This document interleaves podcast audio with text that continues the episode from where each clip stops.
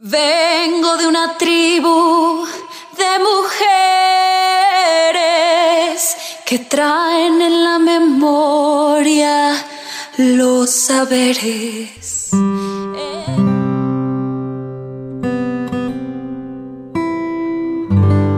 El mal manejo del medio ambiente ha incrementado los niveles de vulnerabilidad y ha acelerado la contaminación de los bienes hídricos. Esto afecta en primer lugar a las familias más pobres, quienes tienen que emplear una parte importante de su tiempo para obtener agua de calidad que asegure su supervivencia. Así nos lo expresa Mercedes Sánchez, lideresa organizada del municipio de Salcuatitán.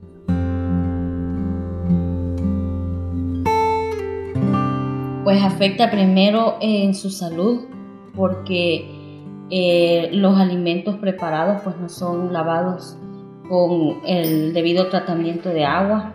Eh, también eh, pues en todo el oficio del hogar no contamos con el agua suficiente para poder sobrevivir o sostener un hogar y siempre somos las que buscamos una solución y muchas veces pues nos, vamos a, los ríos, a las quebradas que aún todavía hay eh, y corremos un riesgo a que alguien nos pueda asaltar, nos pueda hacer algo o también en cuanto a la economía porque dentro de esas soluciones lo que vamos buscando también es poder aunque sea tener un poquito de agua para, para poder tomar, para poder hacer eh, los alimentos, entonces ahí pues ya eh, gastamos más dinero, nos vamos a una tienda.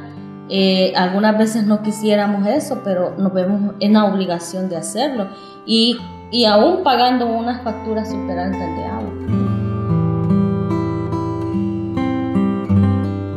Actual crisis en El Salvador en torno al bien hídrico y la correspondiente infraestructura expone una serie de desigualdades entre los poderosos y los precarios. El agua potable se ha convertido en el principal motivo de lucha por la supervivencia presente y futura de las comunidades. Así lo manifiesta Omelina Méndez, quien es defensora ambiental del municipio de Santa Catarina, Mazaguat.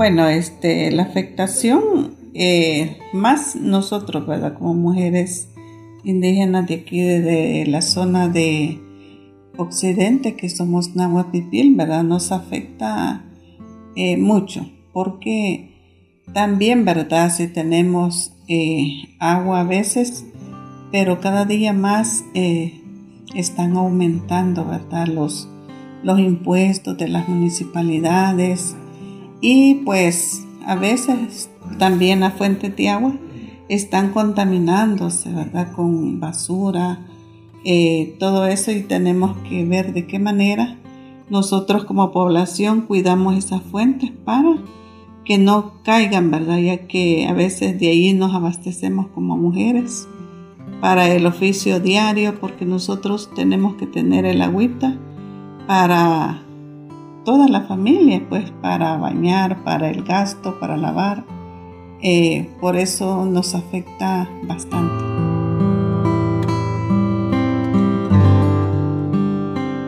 El agua es un bien finito y vulnerable y es necesario que todos nos involucremos activamente en el desarrollo de acciones que aseguren la disponibilidad de este vital líquido en el presente y el futuro. Pues nosotros lo que hacemos es este forestar, ¿verdad? Eh, sembramos arbolitos, hacemos jornadas de limpieza en las comunidades, en las fuentes de agua.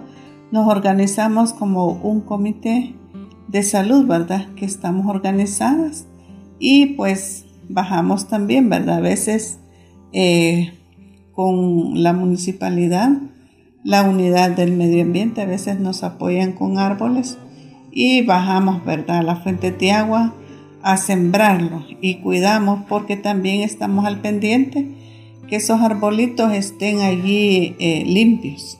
Pues se, han, se ha estado haciendo incidencias eh, siempre con grupos de mujeres.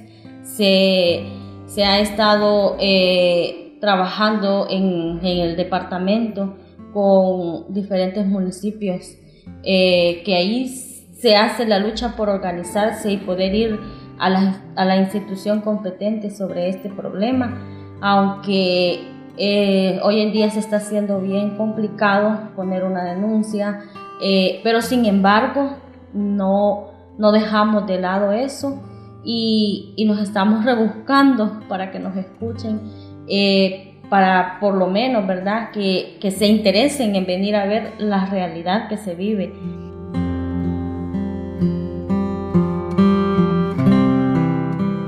Problemática actual del bien hídrico se debe a la escasez física debido a la disminución de la capacidad del territorio para filtrar agua, a la contaminación del agua, el uso y la administración ineficiente del bien, la falta de sensibilización y concientización de la población para la protección y conservación de los bienes hídricos.